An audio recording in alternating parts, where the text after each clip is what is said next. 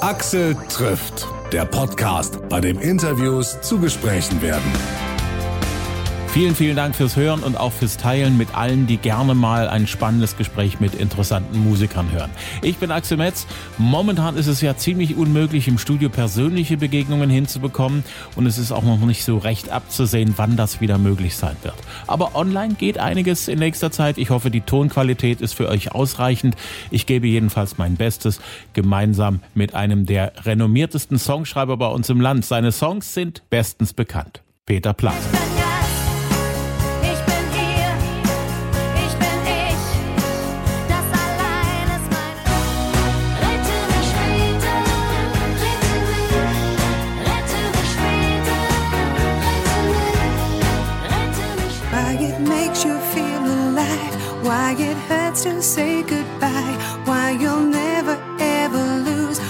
what is meant.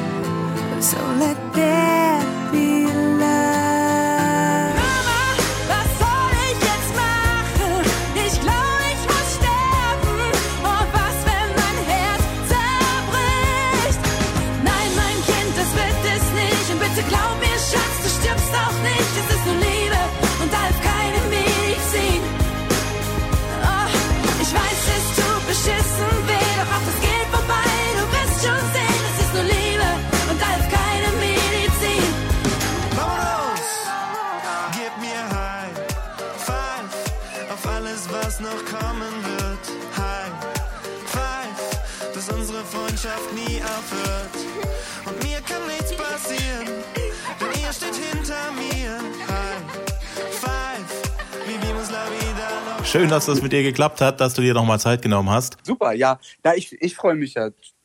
Toll, dass ihr das hinbekommen habt. Super.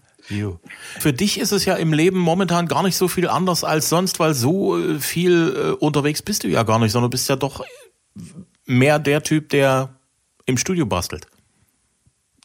Naja, aber, aber, aber ein Leben ist ja nicht nur, äh, oder mein Leben findet ja auch nicht nur im Studio statt. In, insofern ist mein Leben natürlich schon anders. Zum Beispiel, was ich meine Mutter ist jetzt seit Wochen da auch alleine, sitzt in ihrer Wohnung. Äh, meine Nichten, eine sollte Abitur schreiben und so. Und das lässt einen natürlich überhaupt alles gar nicht richtig los. Insofern freue ich mich natürlich, dass ich äh, bei meiner Arbeit Ablenkung habe und da mal nicht über dieses Thema nachdenke. Hm, Ich habe da so ein bisschen in diese Richtung gedacht. Viele, viele Kollegen von dir sitzen ja momentan wie auf Kohlen, weil die wollen auf Tour gehen, die haben Touren geplant. Da hängt ja auch immer ein, ein, ein riesen hinten dran mit Leuten, die die Boxen schleppen müssen, die die Scheinwerfer installieren müssen, die Tontechniker, die Leute, die auf der Bühne sich um die Instrumente kümmern, alles Mögliche. Und die kommen irgendwie nicht weiter, können nicht planen. Insofern habe ich gedacht, dass du es ein kleines bisschen entspannter hast als die Kollegen. Wir, wir, also Ulf und ich, wir schreiben ja zusammen unsere Songs und wir haben uns eh vorgenommen, dass, dass wir als Menschen gar nicht jammern dürfen. Im Gegenteil, ja, wir versuchen jetzt auch gerade ganz vielen Freunden und äh, zu, zu helfen. Also Sänger, Darsteller, Schauspieler, aber wie du auch sagst, auch die ganzen Techniker. Also so viel Tränen wie in den letzten Wochen haben wir, glaube ich, noch nie gesehen, weil die sind natürlich alle, ja, sie wissen nicht mehr richtig, wovon sie jetzt leben sollen und äh, äh, wie es weitergeht. Ja, das ist, das ist wirklich dramatisch. Das ist wirklich äh, ganz merkwürdig, dass wir die letzten Einnahmequellen, die noch übrig sind, so die drei äh, Apple-Stückchen von Spotify sind, beziehungsweise das, was das Radio halt jeden Monat überweist an GEMA-Gebühren. Ganz genau, aber die GEMA-Gebühren bekommen, bekommen ja auch nur die, die die, die Songs geschrieben haben äh, und nicht die, die sie spielen. Ähm, insofern ist dann für viele Musiker, die, die halt Songs von Künstlern nachspielen oder begleiten, für die ist es wirklich ganz schlimm, weil die bekommen ja noch nicht mal GEMA. Hm. Insofern hast du in den letzten Jahrzehnten alles richtig gemacht, weil du gesagt hast, ich will Songs schreiben. Ich will mich kümmern, ich will schöpfen und das lohnt sich schon gegenüber dem reinen Interpretentum, oder? Ach naja, das ist jetzt ja schon sehr philosophisch, weil natürlich diese ganzen äh, äh, Streaming-Dienste, ähm, ich, ich möchte es mal von mir loslösen, weil und möchte immer wieder vorausschicken, dadurch, ich bin ja auch so ein alter Sack, ich mache das ja schon lange und ich hatte so viel Glück im Leben und und und mir geht es gut. Ist, aber worum ich mir wirklich Sorgen mache, wenn ein junger Songwriter oder eine junge Songschreiberin oder auch ein Drehbuchautor und so ähm, durch die Streaming-Dienste ist ist das, was bei den Songschreibern ankommt, natürlich wirklich so wenig geworden ähm, ähm, dass, dass man sich dann, also dass viele einfach davon dann nicht mehr leben können. Das war schon vor Corona so. Das ist halt obendrein noch ein Riesenproblem. Ne? Also so angenehm es auch ist zu streamen. Ich streame selber lieben gerne, aber die, die Schöpfungskette für die Kreativen ist, ist eher schlecht leider. Hm. Ähm, Bibi und Tina, ihr seid jetzt äh, in Serie auf Amazon? Genau. Das also äh, so traurig und kompliziert und verrückt und verwirrend das auch alles ist mit Corona einen besseren Zeitpunkt für die Serie hätte es eigentlich kaum geben können. Ja, ich glaube ganz ehrlich, für die Kids ist es natürlich toll, weil, weil ähm, die Serie ist, ich glaube, da träumt man sich weg. Ähm, ähm, es macht ganz viel Spaß für, für die Kids, das zu gucken. Ähm, es geht trotzdem ganz äh, ähm, vorsichtig, geht es auch um den Klimawandel und um, um die Themen Nachhaltigkeit und, und was das alles mit uns macht. Aber es ist natürlich schon in der Baby und Tina Welt. Deswegen glaube ich, kann ich wirklich sagen, dass, dass der Regisseur Detlef Buck da mit seinem Team ganz tolle Arbeit gemacht hat. Und wir hatten das große Vergnügen, wir durften wieder die Songs dazu schreiben ähm, und, und ähm, auch das hat uns wahnsinnig Spaß gemacht. Also für die, die die Bibi und Tina Kinofilme kennen, ich glaube, dem wird das auch gefallen, obwohl es natürlich jetzt eine neue Generation von Bibi und Tina gibt. Ähm, ähm, trotzdem, glaube ich, ist man nach drei Minuten so drin und ähm, in, in dieser Welt auf dem Martinshof. Das macht Spaß, ja. Hm. Wie viel Musik gibt's denn da in der Serie? So pro Folge? Ähm, es sind zehn Folgen und in jeder Folge gibt es ein bis zwei Songs. Also auch straff zu tun für euch als Songschreiber. Ja, wir haben da jetzt anderthalb Jahre dran gearbeitet und, und ähm, ähm, hat aber wie immer richtig Spaß gemacht. Das ist für uns, wir sagen immer, das sind unsere eigenen Ferien auf dem Martinshof, wenn wir für Bibi und Tina schreiben dürfen, weil es ist so eine angenehme Zusammenarbeit und dann kommen die Kids hier ins Studio, das macht Spaß, das ähm, ist, ist, kann man gar nicht als Arbeit bezeichnen. Warst du als Kind ein Fan von Baby Blocksberg? Nee, dazu bin ich, ich habe das Wort vorhin schon mal gesagt, ist ja zu alt. ich bin Generation Pippi Langstrumpf. Ich habe vom, vom Pippi Langstrumpf als Kind geträumt und, und äh, äh, Tommy und Annika und so, das war so meine Welt. Hm. Ich bilde mir so ein als Kind, also ich, ich komme ja aus der Osthälfte des Landes, ich bilde mir ein, so, so Hörspielkassetten, gab es die da nicht schon? Oder war das Benjamin Blümchen? Das kann auch sein, dass ich das verwechsel. Ich habe es ja nur über die Werbeblöcke immer mitbekommen. Im Na, ich bin ja Jahrgang 67. Ja, meine ich Schwester, auch. Meine Schwester ist Jahrgang 75 und die hat tatsächlich dann schon äh, Bibi Blocksberg gehört, diese Kassetten genau wie du sagst. Und, und ähm, ich habe es aus ihrem Kind, ich hatte so ein Durchgangszimmer. Also meine Schwester musste in ihr Kinderzimmer durch mein Zimmer durch. Das ist echt hart, wenn du so 15, 16, 17 bist. Und ähm, da habe ich dann aus ihrem Kinderzimmer raus immer Baby Blocksberg gehört. Das stimmt. Hm. Was waren so deine Helden, abgesehen von Pippi Langstrumpf, in deiner Kindheit? aber also das muss ich sagen meine ähm, ähm, ich, äh, ähm, aber waren meine Helden also ähm, das war halt so die heile Welt wenn es Krach zu Hause gab oder so dann habe ich mir aber angemacht und mich weggeträumt ähm, dann war ich großer Fan von Erich Kästner der hat so geschrieben äh, Emi und Detektive und Pünktchen und Anton und ähm, ja, ich habe sehr viel gelesen als Kind. Hm.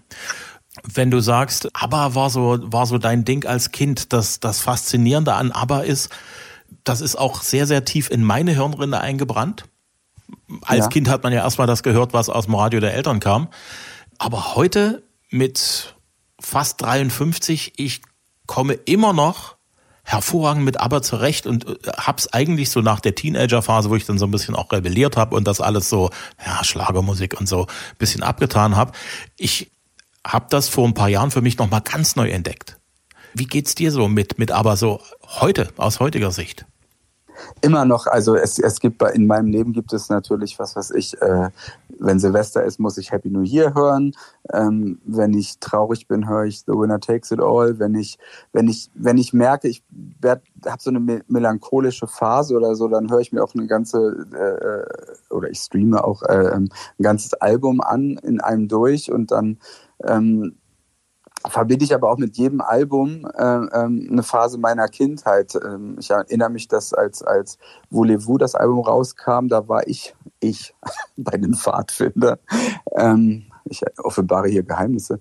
Ich war als Kind immer ein paar Monate bei den Pfadfindern, bin nach der Schule mit meiner Vinyl zu den Pfadfindern gegangen und habe gefragt, äh, ähm, äh, ob ich mir die Platte da anhören darf, weil ich es nicht mehr ausgehalten habe von Neugier und durfte mir die Platte da anhören.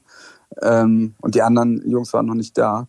Ähm, ja, also mit aber verbinde ich so viel und auch, auch jetzt im höheren Alter immer noch klar. Also das hilft mir auch, mich wegzuträumen. Hm, es, es ist irgendwo sehr, sehr klassisch, was die gemacht haben und hat, wenn man überlegt, wie lange das schon her ist, dass die Aufnahmen gemacht worden sind, immer noch so viel zu bieten, akustisch. Also ja. so vom, vom Sound her, also das, das hat alles Pfiff, das ist alles auf den Punkt. Ähm, die Klanglandschaften sind, sind, sind aufregend, immer noch, also man entdeckt immer wieder was Neues als Musiker muss ich sagen, ich treibe damit jeden Toningenieur, mit dem ich arbeiten darf, äh, in den Wahnsinn, weil ich immer sage, so, hör dir mal an, wie die das da gemacht haben. Und ähm, also aber haben ja ganz viel mit die, die, die, die Bänder äh, langsamer laufen lassen, um die Stimmen zu pitchen, damit die Stimmen höher klingen. Nicht für die Lead Vocals, sondern für die Backing Vocals. Also die haben mit massiven, tollen Tricks damals gearbeitet, wo, wo, wo, mit denen du das heute beim Computer natürlich viel schneller machen kannst. Ähm, das war schon genial, ja. Hm, die mussten ja wirklich alles noch einzeln machen. Also da mussten noch Streicher ins Studio, damit Streicher auf der Platte zu hören sind. Anders genau. ging's ja nicht. Ja. Heute kannst du ja, wenn du willst, einen Song auf dem Smartphone fertig fabrizieren und hast eigentlich alles, was es so an Sounds gibt, wenn du das willst, unter deiner Hand. Ist das für dich mehr so Fluch oder mehr so Segen als Producer? Das ist lustig, dass du mich das fragst. Ich habe gestern mit einem äh, ähm, ich habe einen ganz tollen Co-Produzenten, der ist 25 Jahre und da haben wir halt so, der hat das natürlich alles ganz anders schon gelernt, als ich es damals noch gelernt habe. Und ähm, es ist beides, glaube ich. Es ist Fluch und Segen. Und, und wenn man, ich glaube, ich genieße diese Zusammenarbeit mit so einem jungen Menschen zum Beispiel dadurch, dass, dass wir versuchen immer das Beste aus beiden Welten zusammenzupacken. Und, und was ich, wenn, wenn er ganz tolle Streicher, äh, äh, ähm, ähm wie sagt man das, spielt aus der Dose sozusagen. Wenn ich sage, ja, und jetzt wart mal ab, wenn wir im Studio sind und das genau so nachspielen lassen, dann klingt es trotzdem noch besser. Ähm, man hat aber jetzt zum Beispiel die Möglichkeit, natürlich so, so, so Streicher schon richtig vorher so zu programmieren, wie man sie dann auch nachspielen möchte später. Und ähm, das war früher schon sehr anstrengend, weil du standest manchmal im Studio. Ich erinnere mich, dass ich mit Rosenstolz mal beim Album im Studio stand und die Streicher dann fürchterlich fand. Und das kannst du aber dann nicht so schnell ändern. Das ist heutzutage dann tatsächlich. Das ist heutzutage besser. Man kann sich besser vorbereiten auf sowas. Und du kannst auch hinten raus noch, noch immer noch mehr Dinge ändern als, als früher, wo du dann irgendwie damit leben musstest. Entweder lassen wir es so oder wir fangen nochmal ganz neu an. Genau, ja. Und dann brauche ich ja wieder Musiker im Studio sozusagen. Und dann ist noch der Vorteil, und diese Diskussion hatten wir halt gestern, es ist ja natürlich, sagen wir mal, jemand ist 17 Jahre alt und, und ähm, sagt, ich möchte, ich möchte mal einen Song richtig produzieren und so. Und diese Möglichkeiten, das mit GarageBand oder was auch immer erstmal richtig kostengünstig zu machen, das ist natürlich toll. Das gab es zu meiner Zeit gar nicht. Ich musste damals, ich hatte dann, in, ich äh, hatte mein Zivildienst in Braunschweig gemacht und habe dann äh, Kassetten geschickt an, an, den, an, die, an die Stadt, um so äh, eine Woche ein Tonstudio zu gewinnen. Und die, ich habe die dann auch gewonnen, war trotzdem kreuzunglücklich nach den Aufnahmen, weil das alles ganz fürchterlich klang. Und, und das ist, glaube ich, heutzutage wiederum ein Vorteil. Also Kreativität siegt hier schon. Also die, die immer erfolgreich sind, ähm, die können ihren Erfolg nicht mehr so leicht halten, weil die Jüngeren können jetzt leichter nachlegen. Und das finde ich sehr toll. Das mhm. begrüße ich. Auf der anderen Seite, äh, wenn wir in deine Jugend zurückgehen, du hast äh, sozusagen wirklich noch die Ochsentour machen müssen. Von jetzt mache ich mal eine Kassette, vielleicht gewinne ich einen Tonstudiotermin. Mhm. Jetzt habe ich sowas. Jetzt kann ich äh, vielleicht schon mal gucken, ob ich noch ein paar andere Mitstreiter finde, mit denen ich zusammen was machen kann. Vielleicht finden wir mal eine Plattenfirma. Ähm, jetzt mache ich hier und da mal ein kleines Konzert. Da waren bloß drei Leute. Beim nächsten Konzert waren es vielleicht bloß zwei. Beim übernächsten waren es zehn oder 15.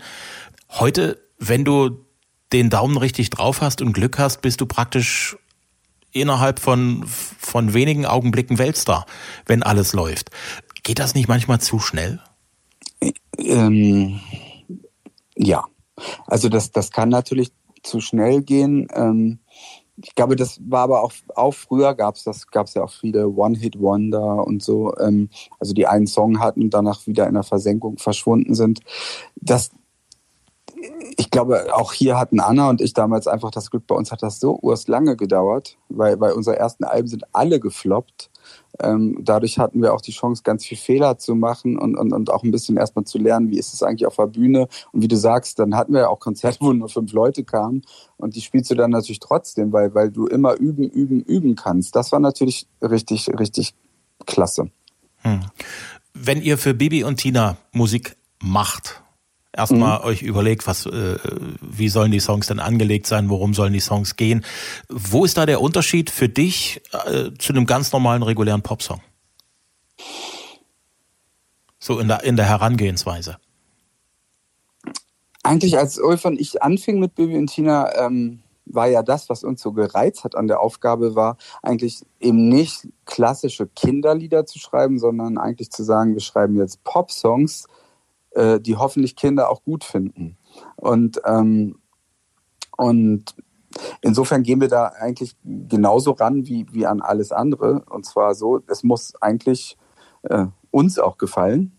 Und ähm, dann ist natürlich der Vorteil jetzt bei Viventina, es gibt immer ein Drehbuch und dann treffen wir uns mit Book und sein, sein Team und gehen durch das Drehbuch und gucken, wo könnte denn jetzt mal ein Song stattfinden oder, oder sie haben schon eine Idee, wo ein Song stattfinden könnte und dann nähert man sich so an und dann äh, äh dürfen wir aber so schalten und walten erstmal, wie wir möchten und ähm, fangen dann einfach an. Also eigentlich gehen wir an, egal ob wir jetzt mit Sarah Connor oder Max Rabe oder Bibi und Tina hier sitzen, eigentlich gehen wir immer gleich ran. Hm. Wir sind halt vielleicht auch zu wenig Profi. Wir müssen halt immer uns selber irgendwie anzünden und, und, und Spaß richtig dran haben. Nur, nur dann gelingt es uns. Ja klar, den Rest macht die Erfahrung. Das Wichtigste ist, dass man sich irgendwie den Spaß daran erhält an der ganzen Sache. Genau, ja. Mhm. Die Erfahrung, die biegt dann schon alles, alles so, wie es, wie es dann ordentlich wird.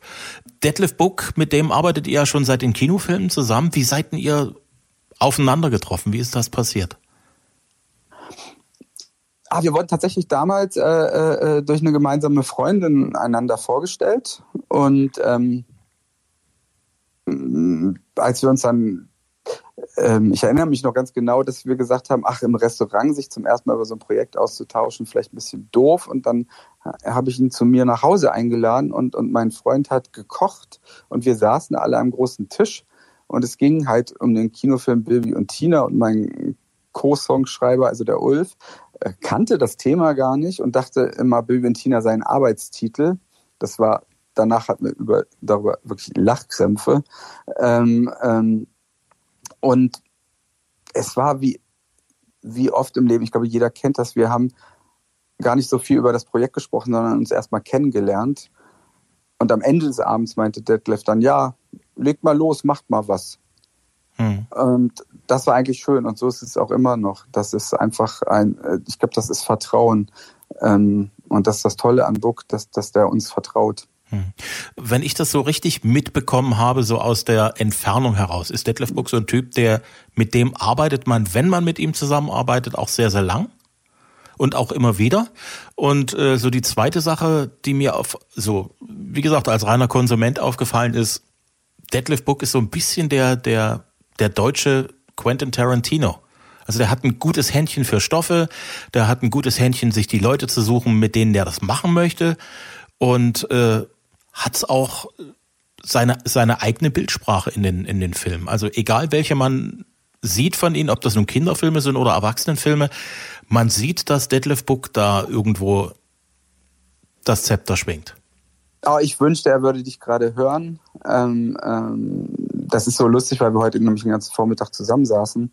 Ähm, weil das, das, all das, was du sagst, kann ich gerade nur unterstreichen. Und ich muss sagen, ich bin so, bin so ein Riesenfan von ihm, weil, weil er einfach auch seinen eigenen Weg durchgeht und egal was gerade angesagt ist oder nicht angesagt ist, er, er zieht schon seinen Stiefel durch und ähm, ich mag diese Gradlinigkeit beim, also Gradlinig ist das falsche Wort, ich mag als positive Verrückte an, an, an, an, an, an solchen Menschen. Ja, ist ganz toll, ja. Hm. Das erste Mal ist er für mich so, so richtig, wo ich gesagt habe, jawohl, da habe ich jetzt totalen Respekt davor. Weil das war größeres Kino, als man es normalerweise im deutschen Kino gewöhnt war. In Sonnenallee, was ja nun eine sehr leichte Komödie war, hat er als Westdeutscher tatsächlich, er war ein Abschnittsbevollmächtigter der deutschen Volkspolizei der DDR. Er war das. er war, er war so echt, er war eigentlich echter als so ein echter ABV-Bulle. okay. Das kannst du ihm auch gerne erzählen. Also Das erzähle ich ihm, ja. da ziehe ich immer noch den Hut vor ihm, weil viele Leute aus den alten Bundesländern haben sich probiert schon in so Rollen und haben es irgendwie nie hundertprozentig getroffen. Er war echter als die Echten. Okay, das sage ich ihm. Das ist eine Frage, die muss ich natürlich stellen für alle die, die Rosenstolz vermissen. Ist da irgendwie mal wieder was am Horizont zu erwarten von dir und Anna? Na, momentan eher nicht. Ähm, aber wir sind nach wie vor im guten Austausch. Wir telefonieren. Ähm, haben gerade neulich telefoniert, weil in solchen Zeiten, da rückt man natürlich aneinander und fragt, wie geht's dir und so. Ähm, ich ich habe mich sehr gefreut, dass sie mit Silly auf, auf Tour gegangen ist, die Anna, und, und ähm, habe dann auch ähm, ein paar Aufnahmen gehört und ihre Stimme ist auch noch toll. Also das freut mich alles. Ähm, ich glaube, wir hatten so gute Zeiten, dass natürlich dann ähm, dieses Gefühl, so jetzt morgen machen wir was, da hätten wir selber ein bisschen Angst vor, glaube ich. Ich, ich glaube, es muss einen Moment geben, wo wir beide das dann so richtig wollen und dann könnte das passieren, aber vielleicht passiert es auch nie, wir wissen es nicht. Hm. So eine Variante wie bei Ich und Ich, wo sozusagen Annette Humpe so hinter den Kulissen alles macht und Adel Tawil hat damals ja äh, sozusagen alles auf der Bühne erledigt. Äh, könntest du dir als Modell nicht vorstellen? äh, du meinst, ich, ich, ich schicke Anna arbeiten und bleibe zu Hause? Ja, oder gu guckst es dir von hinten an? äh, ich glaube, sie wollten den Vogel zeigen. Nein, nein, nein. Das Rosenstolz war schon so, das, das haben wir schon auch geliebt und unsere Konzerte und, und zusammen dann auf Tour zu gehen und so. Aber ich glaube, wir hatten ja unsere Zeit. Hm. Was war so eigentlich der, der prägendste Moment aus dieser Zeit für dich, auch in deiner heutigen Tätigkeit? Äh, du hörst mich denken. Ähm,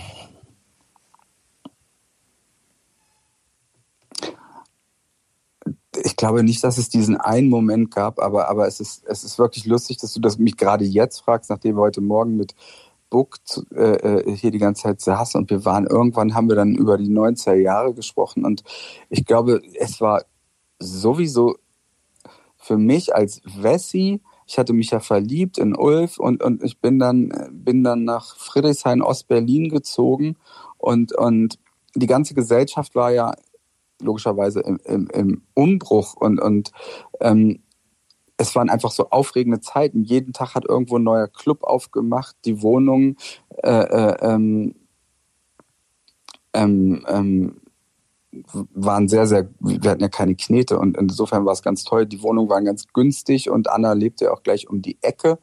Ähm, und, und, und diese, diese Phase dann auf Tour zu gehen und, und Konzerte zu spielen, auch wenn es nur vor zehn Leuten waren, diesen Spaß. Also wenn, wenn du mich das fragst, waren, glaube ich, die Jahre zwischen 20 und 30, also als ich, ähm, ähm, die haben mir richtig viel Freude bereitet und es war gleichzeitig auch schon schon hart. Es war jetzt nicht easy, aber aber ähm, deswegen es gab nicht das eine Erlebnis. Aber natürlich schon diese Dankbarkeit, dass, dass, dass wir durften ja auch mal fürs Goethe-Institut in Novosibirsk spielen und das war, glaube ich, 1996. Da überhaupt hinzukommen, das war natürlich schon ganz aufregend. Ähm, ich glaube, so als dann der Erfolg so riesengroß war, das, das ist interessant, das bleibt gar nicht so im Kopf, sondern es waren eher die Anfangsjahre, die so aufregend waren. Hm, Das kann ich gut nachvollziehen. Mir ging es ähnlich. Ich habe mal als DJ gearbeitet, auch im Radio. Am Anfang Ja. ist man froh, dass man überhaupt erst mal machen kann. Dass da überhaupt jemand da ist, der dort sagt, Mensch, also prima, mach mal. Interessiert mich, Ja. was du da tust. Da ist man eigentlich äh, hauptsächlich wegen Spaß an der Freude am Start. Und dann, wenn es halt Ja. so erfolgreich wird und dann irgendwie auch, wie sagt man das, wenn dann plötzlich auch wie Revierkämpfe auftauchen, wo man sagt, also das haben wir bis jetzt geschafft, da müssen wir eins draufsetzen oder es muss wenigstens genauso erfolgreich sein wie beim letzten Mal. Und da gibt's ja dann auch immer Leute so im Hintergrund. Ja, das hat mich damals tierisch genervt, dass dann alle, alle immer, also, also nicht alle, nicht, nicht die Fans, um Gottes Willen, die haben mich nie genervt, aber, aber dann so die, äh, die Leute, die mit und durch ein Geld verdienen, dann immer gesagt haben, ja, wie, wie kann man denn da jetzt noch eins draufsetzen und so.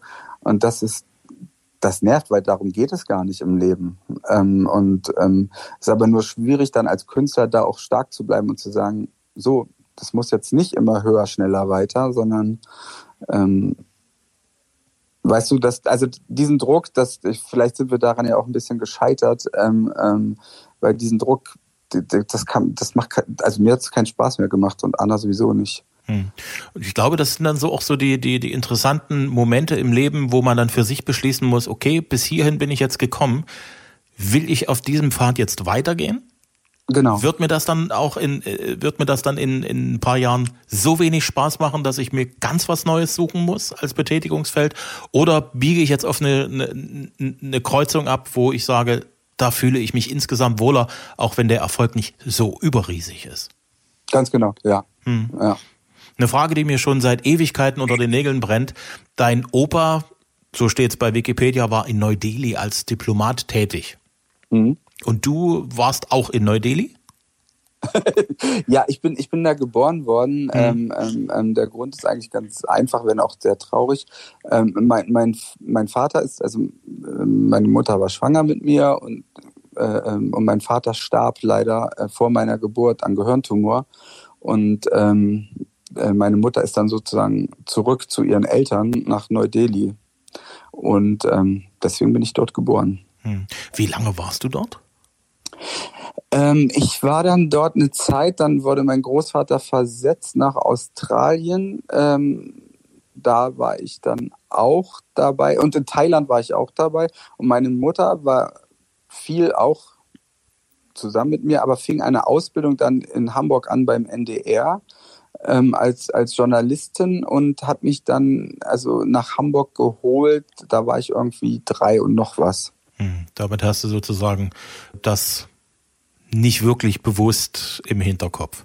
Hast du dir das dann so Indien, Neu-Delhi, Australien nochmal als Erwachsener angeguckt? Äh, ehrlich gesagt nicht. Nee, ich war noch nie in Indien. Ähm, und ich sollte das dringend mal machen, aber äh, momentan gerade schwierig. nee, ähm, weißt du, wenn du, wenn du als Kind, es ist lustig, dass du mich das fragst, als Kind haben mich alle gefragt, ja, und dann, wenn du erwachsen bist, fährst du doch bestimmt mal nach Indien. Und komischerweise äh, war das dann immer gar nicht so auf meinem Radar. Und jetzt muss ich mich langsam mal ranhalten. Ne? Hm, wird Zeit. Äh, was, gibt's, was gibt's als nächstes? Was hast du so als nächstes auf dem Schirm, was du schon so wirklich mit, mit einer gewissen Gewissheit am Horizont heraufziehen siehst? Naja, wir hatten jetzt die letzten Wochen ähm, natürlich wahnsinniges Chaos. Das führt jetzt zum, zum Eingang von unserem Gespräch auch zurück, ähm, ähm, weil wir ähm, ähm, planen natürlich eigentlich die nächste Bibi und Tina Tour und wissen gerade überhaupt nicht, wie wir das machen sollen und ob wir das überhaupt machen können. Und man, wir, da wir das auch selber produzieren, Ulf und ich, sind wir natürlich, fühlen wir uns auch verantwortlich für die ganzen Künstler und Darsteller und ähm, also das kann ich jetzt gerade nicht beantworten.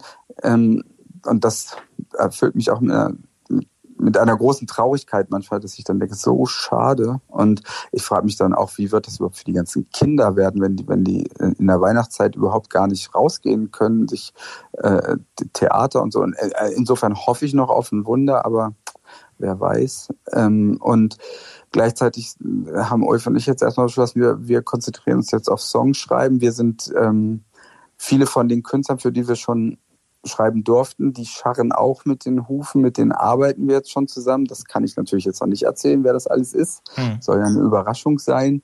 Und ähm, ähm, ja, wir schreiben einfach Songs. Das muss, ich muss sagen, es macht wirklich Spaß. Es tröstet uns auch und fängt uns auch wirklich auf jetzt gerade. Mhm. Ähm, ja ist sozusagen das, das Beste, was in dieser ganzen Situation einem passieren kann, dass man die Möglichkeit hat, so das alles irgendwie auch zu verarbeiten und in Produktivität umzumünzen. Und ihr als Songschreiber seid dafür, ihr habt's da natürlich wirklich gut.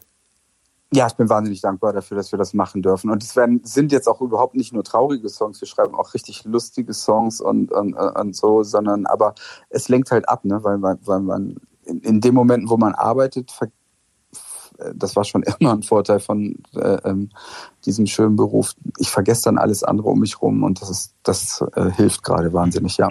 Das ist ja wirklich äh, spannend, dass du das auch so sagst. Ich habe heute erst äh, einen Artikel gelesen über eine Umfrage bei Menschen, wie es denen so geht, was denen so momentan durch den Kopf geht in der ganzen Situation. Und da ist ein ja. extrem hoher Prozentsatz an Menschen gewesen, die sagen, also ich, für mich ist diese Zeit ein Auf und Ab. Also mir geht's zum Teil wirklich prima, ich fühle mich gut, ich bin dankbar, ich habe auch gute Laune und dann gibt es so Tage, wo ich total durchhänge. Und das sind erstaunlich viele Leute, die diese Berg- und Talfahrt momentan mitmachen. Genau, das ist gut ausgedrückt. Ne? Es, ist, es ist wirklich so eine Berg- und Talfahrt, weil die schönen Momente, die fühlt man natürlich auch besonders intensiv. Also wenn wir zum Beispiel irgendeine Melodie haben, von dem wir sagen, von der wir sagen, oh, die ist richtig gut, dann freuen wir uns auch immer vielleicht noch ein Stückchen mehr, als das vor einem halben Jahr gewesen wäre. Und dann kommt irgendein anderer, gestern Abend war ich mit, mit meinem Freund und meinem Hund ähm, ähm, spazieren nachts und wir sind an einem unserer Lieblingsrestaurants vorbeigegangen und da habe ich nur gesagt, ach, hier würde ich jetzt auch so gern sitzen. Und dann war wieder so eine Traurigkeit erstmal. Hm. Dann ist das so ein, so ein ganz merkwürdiger Moment, wenn man merkt, so Sachen, die so, so völlig selbstverständlich waren. Ja, klar, ich mal in mein Lieblingsrestaurant oder ich Genau. Treff mich einfach mal mit jemandem, mit dem ich mal einfach mal ein bisschen reden will in aller Ruhe. Mal so richtig persönlich. Von, von, also Auge in Auge. Und nicht nur per Skype oder Zoom oder was auch immer, sondern wirklich reden, ne? Und ja, und, ja das in, ist halt auch so. Insofern, ich würde mir sehr wünschen, wenn der ganze Spaß hier vorbei ist mit Corona, dass wir einfach mal auch persönlich aufeinandertreffen. Ich habe noch tausende Fragen an dich. Sehr gern. Das das können wir doch dann machen. Und äh, mir hat das wahnsinnig Spaß gemacht. Ich bedanke mich. Freue mich sehr. Vielen, vielen Dank. Ich drücke dir die Daumen, dass das mit dem Musical möglichst bald irgendwie planbar wird, dass du aus der ganzen Situation viele gute Momente musikalisch ziehen kannst. Und wie gesagt, wir sehen uns hoffentlich bald mal. Alles klar, bis dann. Dankeschön. Vielen Dank. Tschüss. Tschüss. Tschüss. tschüss. Axel trifft Peter Plate online. Ich hoffe, euch hat's gefallen und die Tonqualität war auch ausreichend für euch. Lasst dazu gerne auch mal einen Kommentar da auf Facebook oder Instagram oder auch gleich bei Apple Podcast. Ja, und wie immer meine Bitte, wenn ihr Freunde habt oder Kollegen oder Bekannte, bitte meinen Podcast teilen und auch weiterempfehlen. Immer Dienstag gibt's eine neue Folge zum Hören per Download auf Apple Podcast, auf Google Podcast, gestreamt über dieser, auf Spotify, AudioNow und hitradio RTL.de. Als nächstes Online im Gespräch der Gewinner der letzten Staffel von The Masked Singer, der Schauspieler und Musiker Tom Beck. Ich schau mal, dass der Sound bis dahin möglichst okay sein wird. Bis dahin, bleibt gesund.